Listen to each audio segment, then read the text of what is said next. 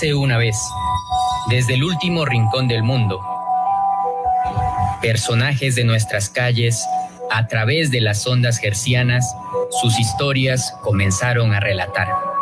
Eran cuentos impregnados de alegrías, de tristezas, pero más aún de esperanza y enseñanzas. Empieza en este momento un nuevo cuento que no es cuento, una vida, una experiencia relatada por su propio autor. Bienvenidos a Cuentos que no son cuento. Viernes, día de escuchar cuentos que no son cuento. Llega el fin de semana. Muy buenas tardes a quienes nos escuchan a través de 90.1 Radio Municipal o nos siguen a través de Facebook Live. Búscanos en Radio Municipal 90.1 FM. Bienvenidos, mi nombre es Francisco Sandoval y esto es Cuentos que no son cuento, un espacio de charla donde cada viernes nos acompaña una invitada, un invitado abre su corazón y nos cuenta parte de sus experiencias, de sus anécdotas en el camino recorrido, sus éxitos y fracasos. Recuerden que pueden encontrar más información del programa en sus redes, búscanos en Facebook como Cuentos que no son cuento 2020. También pueden revivir episodios pasados en Spotify o Google Podcast. Búscanos como Cuentos que no son cuento. Hoy nos acompaña una invitada muy especial que atiende a 10.000 kilómetros de distancia, esta entrada a la noche en los Países Bajos.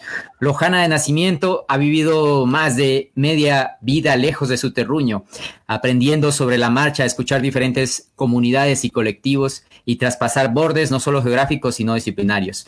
Actualmente trabaja en la academia como profesora e investigadora en la Universidad de Leiden en Países Bajos la universidad más antigua del país y de amplio reconocimiento internacional. También se ha desempeñado como servidora pública en el Ecuador a inicios de su carrera. Dedica tiempo a abordar la política social desde una mirada crítica, enfatizando a América Latina como su punto de enfoque habitual. Ella es María Gabriela Palacio, una buena amiga de la Casa Marista Lojana, el técnico. Bienvenida, Gaby. Muchas gracias por aceptar esta invitación. Hola Francisco, muchísimas gracias por invitarme. Es para mí un gran honor y un gran gusto el reconectarme no solo contigo, sino con mi, terruño y con este espacio tan, tan bonito que han creado.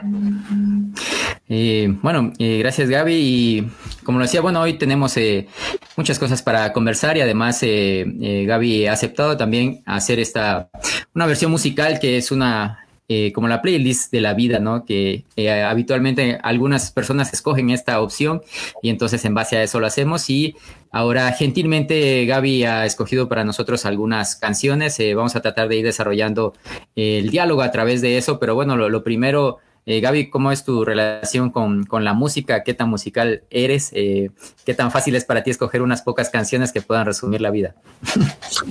Bueno, mi relación con la música es una relación intensa.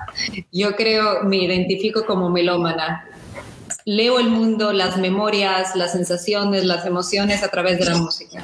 Y eso creo que viene en parte porque, bueno, siempre hubo música en mi casa, mi papá nos despertaba con, con los discos de José Luis Perales o los Visconti, los chalchaleros, y con eso sabías que el sábado había que salir de la cama. Y fuera de eso, yo estudié en el conservatorio eh, cuando los sueños eran diferentes y no pensaba que me iba a dedicar a la economía, quería ser violinista. Así que tuve la suerte de estudiar por ocho años en el Conservatorio de Música Salvador Bustamante Celi. Y estudiar en el conservatorio es una experiencia muy rica porque aprendes a, ver a la música como un tema no solo de, belleza y deleite, pero algo que tiene su, propia ciencia, que tiene su, su, manera, su método de desarrollarse. Así que para mí la música es un ingrediente básico de mi vida. Ya no toco el violín como quisiera, tengo un violín electrónico aquí al lado para para un poco desempolvar los dedos, pero claro, tu tarea de resumir la vida en seis canciones es una de las tareas más difíciles que me han dado y he estado frente a tareas complicadas. A la vez, lo disfruté muchísimo. Fue una experiencia sanadora solo el hecho de sentarme a seleccionar esas seis canciones. Eh, chévere, me alegra. Bueno, siempre la, música va bien y como tú lo dices, es parte de la vida. Al inicio de la vida, pues eh, es un poco la que nos tocó escuchar, ¿no? Porque eh, nuestros padres pusieron la música, luego ya pudiste ir seleccionando un poco la música que querías escuchar, ¿no? Escuchar un poco de todo y al final de, conforme vas avanzando en la vida, creo vas encontrando también y vas descubriendo por ahí músicas para cada momento, ¿no? Entonces, bueno, es un, espacio bonito en ese sentido. Lamentablemente el tiempo es corto, entonces necesitamos pocas canciones.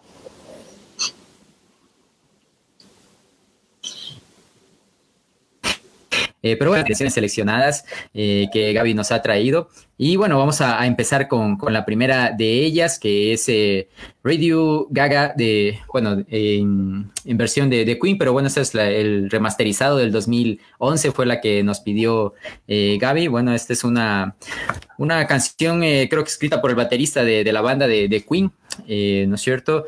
Y bueno, eh, creo que la versión original estuvo en el 84 y luego eh, hicieron algún eh, remaster, ¿no? Para, para eso. Vamos a ver si Carlos nos puede programar un pedacito de la canción para escucharla y luego comentar sobre ella.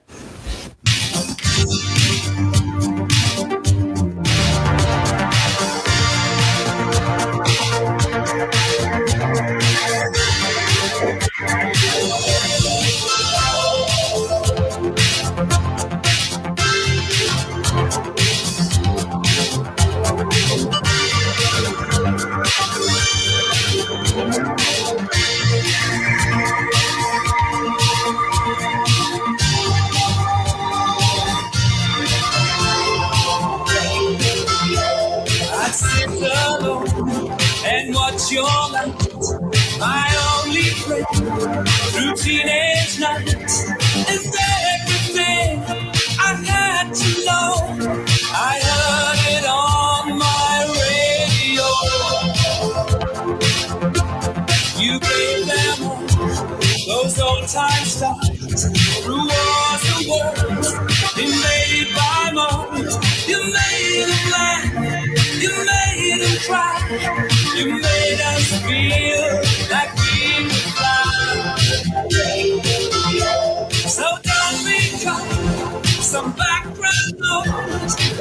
Bueno, eh, Radio Gaga de Queen. Eh, Gaby, ¿en qué espacio te sitúa y qué te recuerda esta canción? Um, este espacio me lleva a Loja, eh, con mis hermanos mayores, Carlos y Diego. Yo soy la menor de la casa y mis hermanos me llevan más de una década de diferencia. Así que ellos escuchaban Queen. Ah, me acuerdo que tenían en VHS el video de Queen en Wembley, en el estadio. Claro, o sea, me lleva esos, recursos, esos recuerdos de la niñez, de primero ser hermana pequeñita mirándole a los hermanos y tratando de conectarse con ellos de alguna manera. Así que, ¿qué les gusta a ellos? Bueno, veamos, ¿no? Otro punto que me conecta es también algo que comentaba con mi mamá, esas épocas en que uno escuchaba una canción en inglés y tarareaba como entendía, ¿no? Y, yo de hecho no es que sabía inglés y sabía qué, qué sucedía, el radio gaga, como que bueno, adivinabas, ¿no? Y es como que esa inocencia de encontrar una melodía que te gusta y, y tararearla aunque no la entiendas una muy inocencia de esos años. Y claro, tercero, o sea, la canción en sí, Radio Gaga, es una canción de nostalgia, de, de, la radio como tal, que cuando ahora tenemos Spotify, tenemos YouTube, tú quieres una canción y la buscas, pero si nosotros queríamos una canción, nos tocaba llamar a la radio a que te la pongan y esperar a que alguien eh, le dedicaba a alguien la canción y era todo, un tema, ¿no? Las, las pedías para grabarlas en el cassette, ¿no? Y esperar que salga, ¿no? Para poderla grabar. Totalmente. Así era un, tiempo muy interesante. Bueno, ahora está todo a la a la mano, ¿no? Pero bueno, eh, tú en la descripción ponías un poco eh, media, mitad de la vida vivida en, en Loja. Y bueno, eso eh, nos lleva a pensar un poco algo extraño porque yo recuerdo, bueno, toda la vida del colegio se me hacía que era mucho, pero bueno, ya es mitad de la vida en este, en este rango de la vida, en este espacio, este punto, ¿no? ¿Qué recuerdas de todo este espacio de, la niñez, de la adolescencia en, Loja? ¿Cómo fue tu vida? ¿qué, ¿qué, traes un poco de, de ese ambiente, ¿no? Sí, eh, realmente ya estamos, ya estamos viejitos, Francisco, ya es media vida, el colegio ya quedó atrás, ya, hay que superarlo. Sí, ya hace rato. Sí, mira, para mí, Loja, Loja, o sea, es un espacio donde yo pude disfrutar una ciudad donde salía a jugar en la calle. O sea, yo me, me, bajaba la cuesta de la Universidad Técnica a las orillas del Zamora en mi triciclo, sin frenos. Así, así de aventada. Para veces causó lesiones. A, mí, no a los demás. Porque no, no se me pegaba muy bien eso del ciclismo y demás. Sí, o sea, para mí los años de niñez en Loja son años que recuerdo con mucha alegría. Creo que tuve una niñez, una niñez muy rica, espectacular tuve, era muy inquieta, o sea, me pasaba jugando fuera, saltando, corriendo. Y bueno, a la par también recuerdo que me daban unas buenas bronquitis y neumonías, así que también me pasé mucho de la niñez leyendo, porque mm. tocaba faltar a clases. Es como me, me devoré las enciclopedias que tenía mi papá en la casa. Y sabes que nunca he leído tanto como en mi niñez. Y ojo que soy académica, leo muchísimo pero esa avidez, esa, esa sed con la que yo me devoraba libros era, era, era de otro nivel cuando niña. Y, para mí Loja, es eso, ¿no? Y, es un espacio donde también como niño te, te, cultivaban estos, estos hábitos. Yo creo que a ti te llega también lo de a orillas del Zamora, ¿no? Porque vivías por ahí eh, y también toda esta sensación de, lectura, ¿no? Y de, cercanía, ¿no? Bueno, yo también creo que la verdad el espacio del colegio era cuando más leía, ¿no? sobre todo porque tenía viajes muy largos para, ir hacia Colombia en bus, entonces era donde aprovechaba las vacaciones para leer y todo eso y leía mucho. Ahora realmente, por ejemplo, el hecho de sentarte a leer una novela o un libro así de, eh, de otro tipo ya muy difícilmente, ¿no? Ahora eh, cosas académicas a veces y eso, a veces también es, se extraña, ¿no? Esa parte que era mm un momento interesante. Totalmente, y leer por puro deleite, por el placer de... Genial, genial. Bueno, eh, dentro de, eso, eh, vamos a traer otra de las, de las canciones que, nos puso en el playlist eh, Gaby. Esta es de la banda Cure, Jazz Like Heaven. una, esta es una banda británica. Vamos a ver si Carlos nos, nos pone por ahí un pedacito para ir saboreando la, la música y luego conversamos.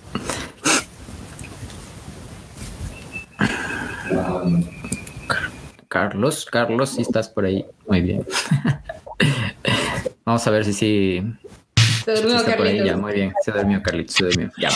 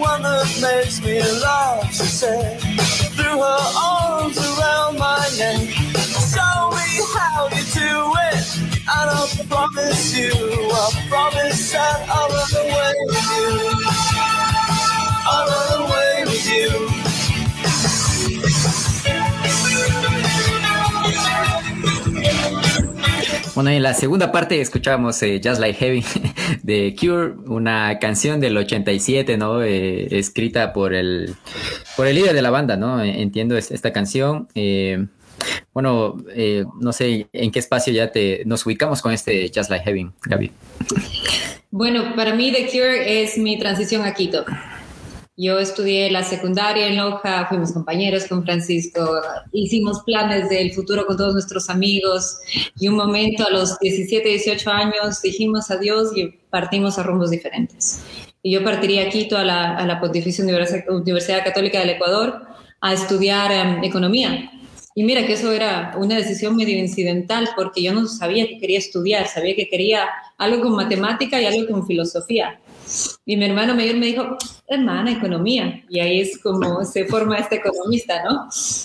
Y claro, para mí la, la experiencia de ir a Quito era una experiencia de, de salir de, de un, un, digamos, un entorno más protegido en Loja, donde a todo iba a pie, los amigos de la infancia, a una ciudad grande donde me tocaba aprender a tomar un bus, entender de direcciones y, y el encuentro con la capital, o sea, provincia capital, hay una brecha grande. Y, pero dentro de eso, cuando entré a la Facultad de Economía, me vinculé a espacios de, con asociaciones de estudiantes, eh, era parte del Comité Académico Cultural y con esta curiosidad que tengo de la música, armábamos tremendas fiestas, noches de pelis, con, con, una banda sonora con, que sonaba mucho de Cure. Y The Cure es una banda que me encanta porque eh, es una melodía bastante inocentona, digamos, en, lo que escuchas. Eh, tú, tú les oyes y solo quieres bailar, pero a la vez hay, hay como que lo que Federico García Lorca le llamaba un duende. Hay una, una parte medio oscura en la melodía o en las letras que te dice, espera, espera, hay algo más ahí, hay mucha más profundidad. Y The Cure te ofrece ese espacio, al menos es lo que yo leo eh, cuando oigo ah, The Cure, ¿no? Sí, es todo eso Quito. Eh, genial, bueno, yo creo que sí, ese, es la, un, primer punto quizás eh, fuerte en, la vida, el hecho de desarrollarse de, la casa, de, tu espacio, ¿no? Y hacer esa transición, ese cambio. Bueno, en tu caso eh, lo, supiste llevar de, buena manera. Eh, quizás, eh, ¿qué fue lo, más difícil en esa transición, en salir de casa, en ir a estudiar a otra parte? Bueno, no sé si propiamente el, estudio o, más el, aspecto del entorno como tal familiar.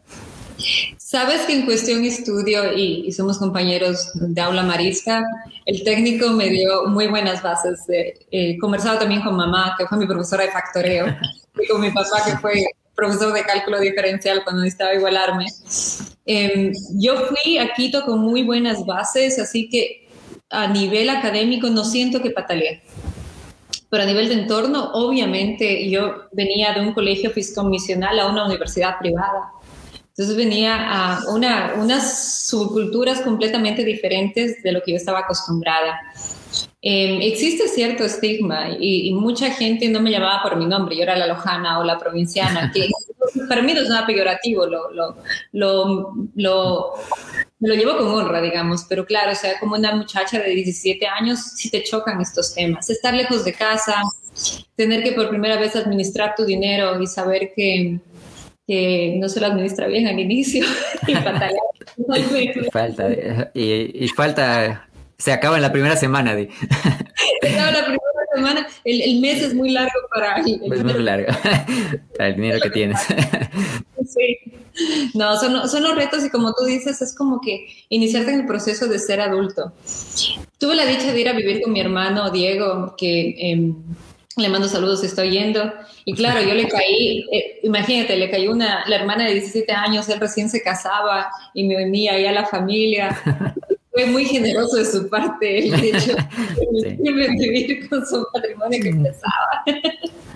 Sí, no, sí, sí, es, un espacio generoso al final, brindar espacio en este momento, ¿no? Que es un espacio de consolidar la familia, pero bueno, ahí te, te abrió un espacio, siempre hay un espacio para, para la hermanita querida, ¿no? También porque eres la, la consentida, creo yo, también de, de casa, ¿no?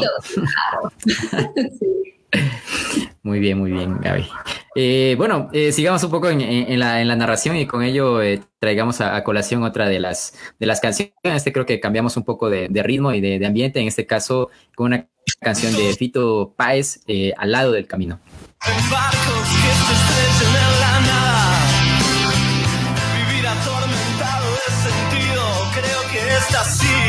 La parte más pesada. En tiempos donde nadie escucha a nadie, en tiempos donde todos contra todos, en tiempos egoístas y mezquinos, en tiempos donde siempre estamos solos. Habrá que declararse incompetente en todas las materias del mercado. Habrá que declararse inocente habrá que ser abyecto y desalmado. Yo ya no pertenezco a ningún mismo. me considero vivo y enterrado. Yo puse las canciones en tu boca. El tiempo a mí me puso en otro lado. Tendré que hacer lo que es no debido. Tendré que hacer el bien y hacer el daño. Bueno, Al lado del camino de Fito Páez, una canción, premio latino a la mejor canción de rock. Eh, una canción con una letra también que, que dice mucho y que eh, cuestiona bastante, ¿no? Eh, Gaby, ¿en qué, qué te trae al recuerdo un poco esta, esta canción? Justo creo lo, lo acabas de resumir muy bien tú. Me trae esa época de mi vida en que decía mucho y cuestionaba bastante. creo que ya son como, es un despertar político eh, estando en la Facultad de Economía, ya entendía mi fascinación con la política pública, con el rol del Estado y ante todo un rol, el rol del Estado para, de alguna manera, reducir, aminorar las inequidades sociales. Yo soy una economista que no le tiene mucho apetito al tema financiero, al tipo, al tema empresarial. En esta época y con estas canciones se forma mi interés por la política social y tenía también la oportunidad de empezar a trabajar en, con distintos proyectos de consultoría que hacíamos temas de desarrollo agrario, desarrollo rural, cadenas de valor, donde de primera mano empecé a conocer las muy diversas realidades de nuestro país y a conocer que venimos a, esta, a este mundo con diferentes niveles de poder diferentes canales de utilizar el poco poder que tenemos. Y creo que es un despertar político que se viene con esto. Y esta canción de Fito a mí me pega mucho porque también es una canción de como que guardar una distancia crítica de todos estos sismos, de toda esta necesidad de identificarse, decirte no soy, soy de derecha o yo promulgo esto, lo otro. Y creo que es una, es una canción que nos recuerda de tener una distancia de estos marcos que se vuelven dogmáticos y que cierran los espacios de comunicación y debate. Pero a la vez te invita como que a tomar acción. Entonces es todo ese despertar de, de, la identidad política, digamos, lo que me marca esto. Bueno, entiendo que has seguido en, esa línea también. Eh, bueno, al inicio también un poco trabajaste en, dentro del entorno eh, público y luego hiciste como la transición hacia la parte académica, eh, quizás luego también nos cuentas un poco por, por qué esa transición y, y, cómo, y cómo fue, ¿no? Pero bueno, también tienes un entorno Latinoamérica que cambia eh, diariamente, así que tienes mucho trabajo por, por hacer, cada día se incrementa más, creo yo, ¿no? Más por analizar y más por, por pensar, ¿no? Eh, ¿Cómo ves el, el entorno a la final actualmente, así resumidamente y muy rápido? Sabes qué es la ironía, que mientras peor se pone la cosa, más trabajo tengo como académica, así que tengo como sentimientos encontrados este, Sabes que ahí me voy a aportar un poco cliché y citar a, René de Residente y Calle 13. Eh, América Latina es un continente sin piernas, pero que camina. Y creo que es lo que hemos visto muchísimo, sobre todo en los últimos tres años, con el estallido social en Chile, con nuestras protestas en Ecuador, con lo que está pasando ahora en Colombia, con las protestas en Bolivia, las protestas en Haití. O sea, hubo un despertar de la región hacia todos estos obstáculos y elementos y cadenas que nos venían cortando las piernas. Es una región que no, no se queda callada y la gente sale a las calles, incluso en, menos, en medio de la pandemia, y veo un contexto diferente donde siento que hay mucha más eh, obediencia o acatación de lo que sucede, mientras que en nuestra región hay resistencia y hay, un deseo ferviente de que las distintas gramáticas sociales y de la vida que estamos peleando sean oídas. Yo la veo en la región, claro que sacudida y muy golpeada por la pandemia, tanto por condiciones estructurales de cómo funcionan las farmacéuticas, los mercados financieros, pero también por decisiones de nuestros políticos. La noto a la región golpeadísima, pero a la vez la noto a la gente indignada y tratando de transformar esa indignación en un cambio estructural fuerte. Eh, bueno, igual eh, los momentos difíciles son buenos espacios para reflexionar y también para eh, hacer esos cambios eh, estructurales, esos cambios, eh, tener esos bríos para poder eh, salir adelante y encontrar nuevos rumbos, nuevas estrategias. Así que es más que una oportunidad estos momentos difíciles para, para seguirlos afrontando y encontrar esos caminos para discernirlos y encontrar mejores tiempos, ¿no? bueno, vamos a ir hacia una pausa publicitaria en este espacio y luego regresamos para continuar con esta charla. cuentos que no son cuentos.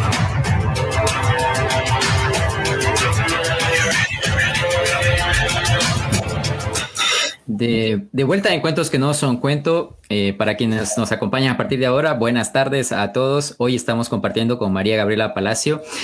Ella es, eh, eh, bueno, entre otras muchas cosas, economista, doctora, profesora de universidad en Países Bajos. Bueno, por acá también voy a leer algo que nos han escrito al, chat.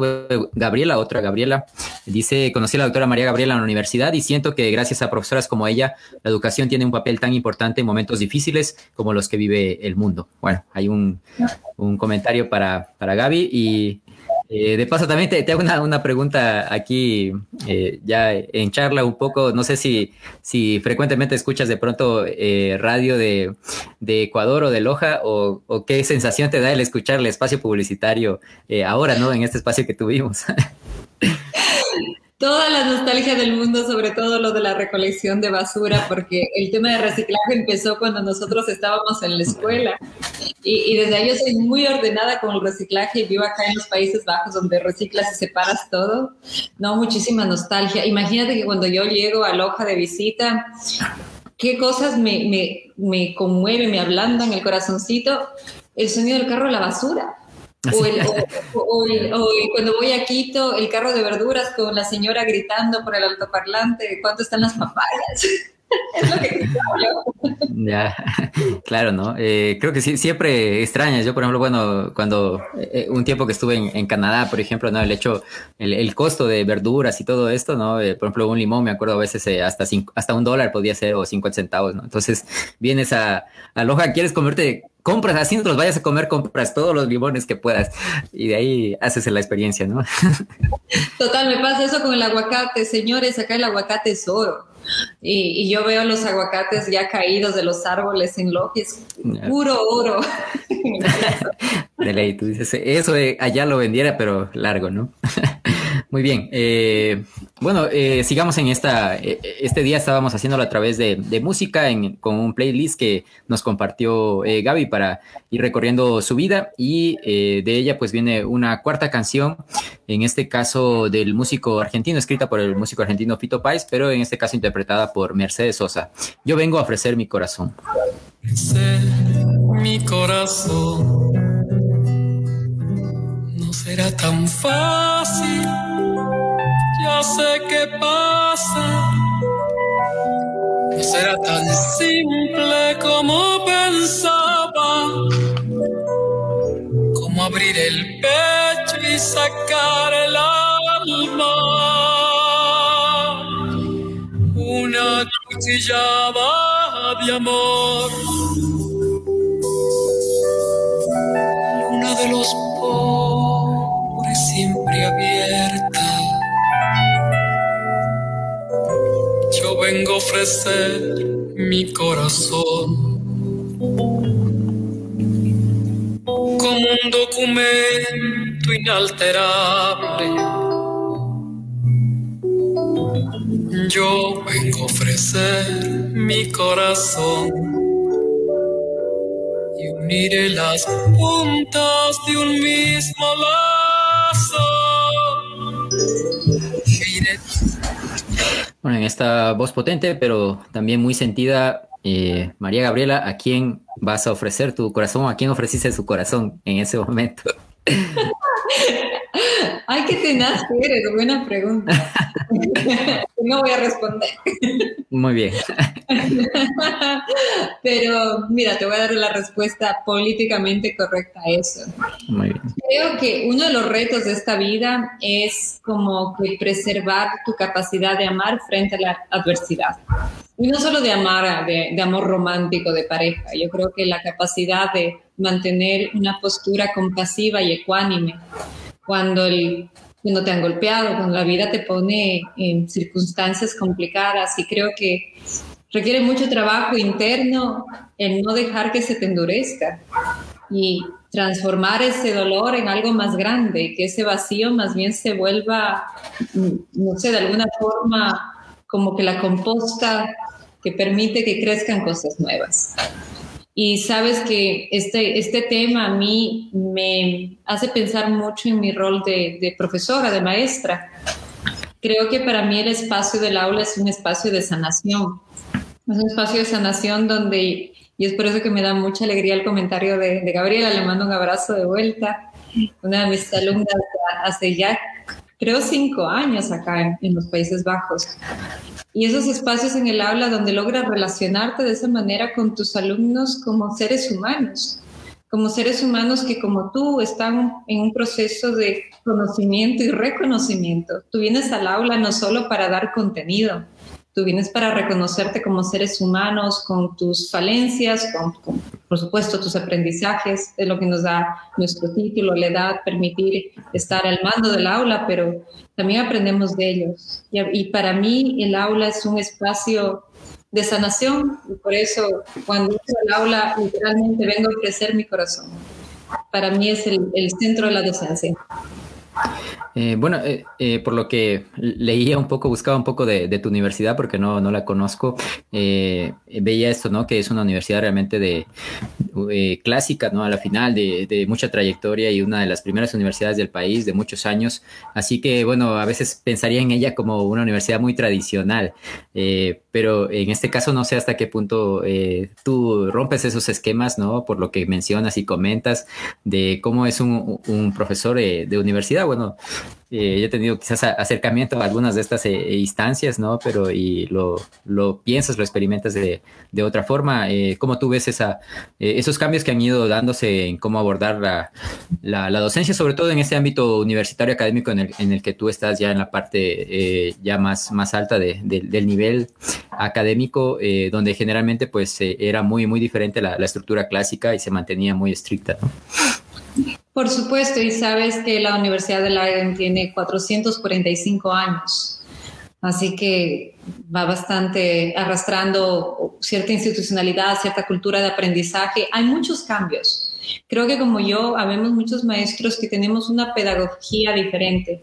Y claro, yo, yo nací en un hogar donde se habla de pedagogía, sobre todo mi, mi mami, mi madre siempre nos guió con la idea de pedagogía y, cuando yo empecé a trabajar como maestra me hacía preguntas en ese sentido. Sí, no soy una maestra convencional, sobre todo en esa estructura tradicional de la que hablas, si bien identificas, creo que sale a la luz que mis métodos no son necesariamente los más convencionales, pero son la única manera genuina en que puedo dar clases. Y la experiencia hasta ahora me, me ha indicado que los estudiantes lo aprecian y creo que los y las estudiantes necesitan una academia diferente, más humanizante. Por ejemplo, mm, yo he destruido mucho la idea del profesor como autoridad. Porque primero, y mira, en mi vocabulario digo el profesor, porque generalmente cuando uno piensa en un docente universitario se piensa en un hombre de edad media, acá en Europa en un hombre blanco de edad media, ¿no? es, no se te ocurre una mujer latina de unos 65. claro, ¿no? Entonces, para mí como que desbaratar esa idea jerárquica del aula con el, con el profesor que va a impartir conocimiento y los estudiantes consumen, hace más bien una idea de coaprendizaje. Y si uno tiene la apertura de decirles a los alumnos de vez en cuando, sabes que no sé la respuesta a esa pregunta, miremoslo juntos Creo que tener la sencillez de aceptar que seguimos aprendiendo a los alumnos, de hecho, les hace que te respeten más, porque les aprecian que uno sea genuino. Y también les das herramientas para que ellos hagan lo mismo y aborden la vida con sencillez. Y creo que con estos debates polarizados que tenemos en el país en la región, sería tan saludable que la gente no siempre opine y diga, ¿sabes qué? No sé del tema. Me voy a informar, regreso. me parecería un enfoque mucho más saludable. Eh, claro, ¿no? Y bueno, más en, el ámbito académico, a la final yo creo que es eh, lo mejor que puedes decir es eh, de esta parte, no sé realmente porque es tan grande el conocimiento y cada vez crece y todos los días cambia, ¿no? A la final es, es un ente vivo, ¿no? Entonces, tranquilamente lo que sabías hoy, mañana no te sirve, entonces necesitas volverlo a revisar. Así que es muy probable que no sepas de muchas cosas. de ahí viene eso de que entre más estudio, más sé, entre más más se me olvida y entre más se me olvida, menos sé, así que ¿para qué estudio? Bueno, todo el resumen. ya, muy bien. Eh, chévere. Eh, bueno, quizás hagamos un poco hacia atrás y, nos comentas, eh, bueno, ¿por qué o cuándo fue este cambio? ¿Decidiste hacerlo ya hacia la parte académica y también el hecho de, viajar al extranjero, ¿no? Eh, tú estabas, nos hablabas un poco de, tu vida en Quito, cómo te desenvolviste hasta la parte de desarrollar la economía como tal. Eh, ¿Cuándo decidiste dar ese paso, de salir hacia afuera, hacia el extranjero, a, estudiar primeramente, ¿no? claro, sabes que yo a los 16 años, cuando conversábamos en el aula, no tenía estos planes, porque me parecían inalcanzables. A mí me parecía la idea de estudiar en el extranjero como que un sueño muy distante. Veníamos de, de colegio fiscomisional en una ciudad pequeña del país, de, Sudamérica. No, no estaba en mi horizonte de proyectos posibles. Y sabes que fue el contacto con profesores en la universidad, en la Católica en Quito, que me sembraron la semillita de, pero ¿por qué no? ¿Qué te hace pensar que no tienen las capacidades de hacerlo? Aviéntate, lánzate. Y esa, esa mentoría que yo recibí fue muy importante porque si no, no, no me hubiese atrevido. Y la segunda maestría que la, hice a tiempo completo en los Países Bajos fue una decisión que estaba yo en el Banco del Estado y la vida estaba muy bien, era una vida bastante cómoda. Era una vida donde estaba aprendiendo muchísimo, tenía contacto con el ojo del huracán de las políticas públicas, ganaba bien, tenía una vida cómoda. Y me acuerdo que uno de mis mentores en ese tiempo, mi jefe, el gerente del banco, que me dijo, ¿Ya es esto, María Gabriela? ¿Ya llegaste al plató de tu vida? no. tan pronto y tan pronto todavía. Hay mucho por delante, parece. Totalmente. Y sabes que él me dio el empujón y en cuestión de un mes eh, me gané una beca del gobierno holandés, armé pasajes, mi familia estaba como que sorprendida, de o ¿no? Medio incrédulos. Y yo me subí en ese avión, te confieso, incluso sin hablar buen inglés todavía. Pasé la prueba para entrar a la universidad, pero no tenía como el dominio del lenguaje para, para bajarme del avión y que me pregunten cuál es la razón de su estadía y yo responderles. Y, no, y, no, me di cuenta de todo eso hasta que volábamos sobre el Reino Unido y dije, caramba. Madre, madre mía. Total. No, fue, fue, fue como, no sé, lanzarte a una piscina sin fondo. Mucho vértigo, mucho vértigo cuando tomé la decisión. A la vez siento que fue una decisión correcta. No, no, toda la vida, de hecho no me arrepiento, ha sido enseñanza. Hubiese querido que algunas enseñanzas sean menos dolorosas, pero uno no las escoge este paso de venirme acá a los Países Bajos me ayudó muchísimo a consolidar una nueva identidad, que es una identidad de puente. Y será que para mí la, el río Orillas del Zamora y el puente de la esquina se quedó como que en mi imaginario. Y yo siento que el conocimiento es ese río y tú generas puentes, ¿no? Y ahora yo me siento muy dichosa de tener una patita en Sudamérica y otra patita acá en Europa y hacer que ciertos debates empiecen a cruzar el Atlántico y verme a mí como puente ayudando a canalizar esos debates. Sabes que, bueno, eso también es, una parte muy interesante que eh, lo, ya lo, lo, pensaba un poco antes cuando hablabas el hecho de, bueno, de que te interesa mucho y de que siempre trabajas en la parte de, toda la política latinoamericana, pero desde afuera, ¿no? Y de una forma es esto, ¿no? Hacer ese, ese puente. Eh, también es bueno tener una visión eh, desde afuera del punto, ¿no? Estando adentro en, la protesta, también para tener otro contexto, otro análisis de, de, la situación y luego también, en tu caso, pues ya con conceptos y y principios analizados desde la academia como tal, que creo que puede dar muchas luces también a, las situaciones que se dan, ¿no? Y luego también está el hecho de integrarlo en una cultura muy diferente, en este caso en el contexto europeo, eh, de, cómo ellos pueden percibir eh, de mejor manera, en este caso a través de tus clases y, de, tu, de tu forma de, ver y de, y de proponer a, Latinoamérica, pues, eh, y cómo pueden ellos, ellos conocer un poco más de, este espacio y no pensar que es únicamente quizás lo, lo, que se ve en un periódico, en un diario, ¿no? Que hay mucho más alrededor de ello. Eh, bueno, ahí creo eh, muchas cosas. Quizás eh, continuemos un poco con, la otra canción para que no se nos queden ninguna de ellas. En este caso, con una de Jorge Dexler, que es Quimera. Soy un pescador sueños. Soy un catador de auroras. No cuento más que con mi empeño y esta pluma voladora.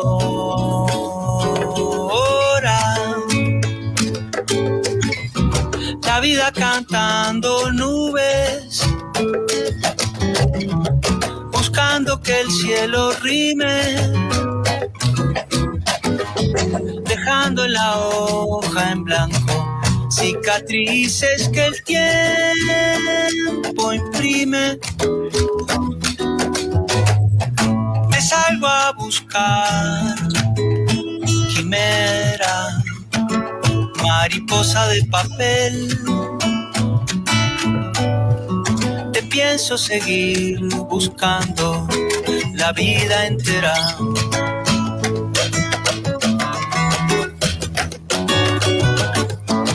Soy un pescador de sueños, soy un catador de aurora. No cuento más que con mi empeño y esta pluma. En interpretación de Jorge Drexler, eh, Quimera. Y bueno, no sé si Gaby sigues buscando esa, esa quimera. Totalmente. Em, yo creo que en el sentido clásico de la palabra soy una romántica. Para mí el tener un, un, objeto intangible y distante me da una razón de levantarme y hacer las cosas. Y claro, esta canción me conecta con tres elementos. Primero, el tema de que la vida es muy corta para no perseguir una quimera. la vida es muy corta para no tener utopías y para volvernos todo pragmáticos y pensar que se llega de ave y, y ahí se acabó el cuento. Segundo, porque mis padres me han apoyado en esta decisión loca de dejar la seguridad del nido y lanzarme a sitios a veces hostiles, sin que haya un plan necesariamente claro, sino esta quimera. Y para eso, ante todo, el espíritu de mi papá fue clave en que yo me atreva a tomar estas decisiones porque él siempre me dio ese impulso para, para seguir, ¿no? Y tercer punto, algo que también hago como académica, no solo la docencia, es escribir. Y para mí, creo que si tú me preguntabas de niña, yo quería ser escritora. Me, hubiese encantado escribir ficción en realidad, cuentos que no son cuentos, no mentira. ya puedes enviarnos uno para leerlo aquí. Pero al momento lo que estoy escribiendo muchísimo son artículos académicos, estoy trabajando en la idea de un libro y para mí el escribir es el buscar esa quimera, el, como que hacer sentido de las cosas que duelen como sociedad en papel. Y no es que las voy a resolver, no tengo las capacidades ni los instrumentos para resolverlas, pero creo que al menos puedo ayudar a desenredarlas un poco, a sacarlas del lodo donde las escondemos porque no las queremos ver. Y para mí la escritura es esa búsqueda de la quimera. Muy bien. Eh, bueno, recuerdo la verdad que eras eh, buena para escribir, así que entiendo que puedes seguir por, por esa línea, ¿no? Por esa, por esa línea de la escritura y no solo quizás desde la parte de, divulgación o académica, eh, sino también, bueno, en tu contexto también es, es mucho orientado hacia la parte eh, social, política, donde puede impactar de forma fuerte, así que eh, genial, ¿no? bueno, vamos a, poner la, la, última canción para poder ir desarrollando la última parte, que es una canción de Mon Laferte, en este caso La Trenza. A ver si Carlos por ahí no, nos lo ubica. Viene desde un álbum similar denominado La Trenza. La princesa de la población. Es hermosa como una perla. No debes pasar hambre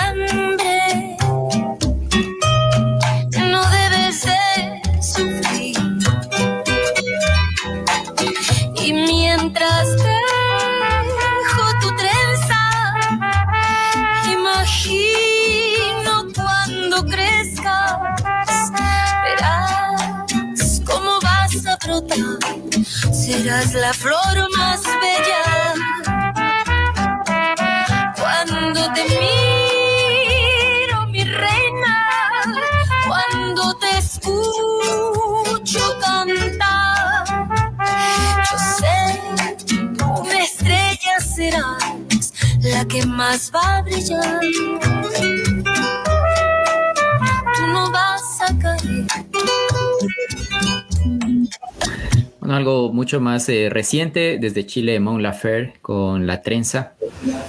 Y bueno, ya en qué punto de la vida, ya casi acercándonos a, este momento específico, eh, Gaby. Sí, creo que esta, esta canción habla del presente y futuro, en el sentido de que en el presente me siento mujer y es algo hermoso llegar a un punto de la vida donde te sientes cómoda en la piel que habitas y, en, mi caso en la mujer que soy. Esta canción me permite saludarla a ella y decir, estamos acá, te veo, te reconozco. A la vez, y hago un ejercicio literario medio raro ahí, es como que mi yo del futuro hablándole a mi yo del pasado y cómo hubiese querido abrazar a la mujer que en el pasado quizás se sentía insegura, que estaba navegando una sociedad misógina, que estaba navegando estructuras patriarcales que lastiman. Y al abrazarla a ella, abrazar a muchas mujeres que, que pasamos por, por temas similares, ¿no? Para mí la trenza también es lo que le cantaba a mis sobrinas, esperando que ellos, ellas tengan como que una experiencia diferente de ser mujer, de la que hemos vivido muchas mujeres en la región. Y mira, la figura de la trenza es también muy linda porque es un tejer y es un tejer de historias. Y no hay como que una mujer arquetípica, todas somos diferentes, tenemos diferentes trayectorias, necesidades, oportunidades, pero también podemos como que entretejerlas y, y lograr con esto hacer que se oigan nuestras voces. Y es lo lindo que pasa en la región ahora la América Latina tiene como que un despertar que viene muy empujado por las mujeres. La voz de la protesta y de la denuncia social es femenina. Y claro, es una, es una voz que nace de la urgencia, que nace de, estructuras que la, la, han silenciado. Y a veces esas voces salen rotas y son, se rompen más aún más con mecanismos que las quieren silenciar de, de manera violenta. Pero esas trenzas siguen hilándose, tejiéndose. Para mí es una, es una manera linda de, verme mujer y ver a estas hermanas mujeres y sentir que tejemos juntas algo.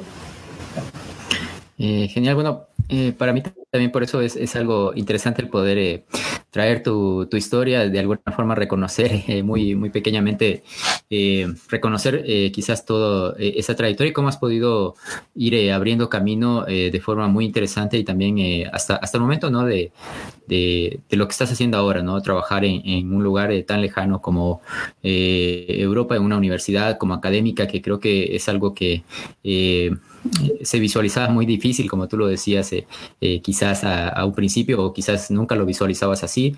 Eh, quizás yo creo alguna vez tú lo piensas, bueno, de pronto podré llegar como emigrante a algún lugar o podré llegar a trabajar en algo muy sencillo, pero no quizás en este papel que, me parece muy, muy interesante. Entonces, Gaby, también ya hacia el, hacia el cierre, aunque nos, nos faltaba mucho tiempo para hablar algunas, muchas otras cosas que sería bueno, cuéntanos de poco eh, cómo es tu vida en, Países Bajos y también eh, quizás eh, algo en este sentido, ¿no? De, hacia esas mujeres, esas personas que, tienen todavía esos sueños por cristalizar, cuál es tu, visión sobre ellos y tu, línea de ánimo. Perfecto. A ver, ¿cómo es la vida acá? La vida acá son las 11 y 53 de la noche en un viernes. Estoy frente al computador con el gato de testigo. Sí, ese creo que es tu compañero, ¿no? Tu, mejor compañero, porque cada vez lo veo por ahí en las fotos. Eh, y se aparece en todas las charlas. De hecho, me tocó portarme bien porque un momento estaba sentado aquí en mis piernas queriendo hacer la aparición en el programa. La vida acá en los Países Bajos... Eh, es, una vida de migrante, soy una mujer migrante, pero soy una mujer migrante que tiene, ha tenido también muchos privilegios de vivir su vida en círculos académicos y en una comunidad que es mucho más protegida comparada a la vida de muchos migrantes, como tú indicas, han ido a sectores precarios de, la economía y son tratados con mucho estigma y desprecio, así que cuento mis privilegios por eso. Em, Pero fuera de eso es una vida tranquila, de andar en bicicleta, de, de salir eh, caminando en la calle sin mayor temor de que qué pasa, me siguen o no. Y esa, esa idea de seguridad me, me, ha agarrado mucho acá. Y sí, es una vida muy expansiva gracias a mi trabajo en el aula con los chicos y chicas eh, que tengo la oportunidad de, de tocar a través de, de, de las clases. Ahora, en, en, lo que me preguntas para, para las mujeres que quizás están oyendo este programa, sueñen inmensidades. O sea, que nadie les convenza de lo contrario, que nadie les haga sentirse más pequeñitas, o que nadie nos reduzca en nuestro tamaño. Yo creo que es importante soñar, pero de sueños no, no se vive, hay que hacerlos pasar, hay que tener determinación, hay que ser percas. Y también hay que pelear por cambiar las estructuras que nos van bloqueando esos sueños. Porque no es solo una acción individual, es una acción colectiva el crear nuevas trayectorias, diferentes trayectorias que nos permitan realmente alcanzarlos. Eh, genial, eh, Gaby. Bueno, para ir eh, cerrando, voy a leer eh, por acá un, comentario que, que está, eh, que es de Glenda, es, es, mi esposa, de la presento, no he podido presentártela formalmente o en directo, pero dice, qué inspiradora entrevista, que nuestras mujeres, nuestras niñas con paso firme sigan abriendo camino. Ojalá que en el mundo, eh, bueno, hay un mundo que reconozca su valía. ¿No? Eh, Gaby, de verdad, eh, muchas gracias por, por, acompañar, por atender también en esta eh, noche para ti, eh, esta entrevista, por acompañarnos y retornar quizás eh, un poco por lo menos con, con, tus ideas y con tu pensamiento hacia Loja, hacia esta tierra que te vio nacer y que te acompañó una buena trayectoria. De verdad, muchas gracias, un abrazo. te dejo solo para el, la despedida así muy cortita porque ya cerramos. Dale, un abrazo muy grande y simplemente felicidades por lo que haces y gracias por generar este espacio. Lo disfrutaba mucho. Muy bien, un abrazo fuerte. Muchas gracias por acompañarnos. Un agradecimiento especial a Carlos el Guerrero que como todos los viernes nos acompaña en los controles de la radio. Y recuerden, colorín colorado, este cuento no ha terminado. Regresamos el siguiente viernes con una historia más narrada por su propio autor. Hasta luego. Radio Municipal presentó Cuentos que no son cuentos, no son cuentos.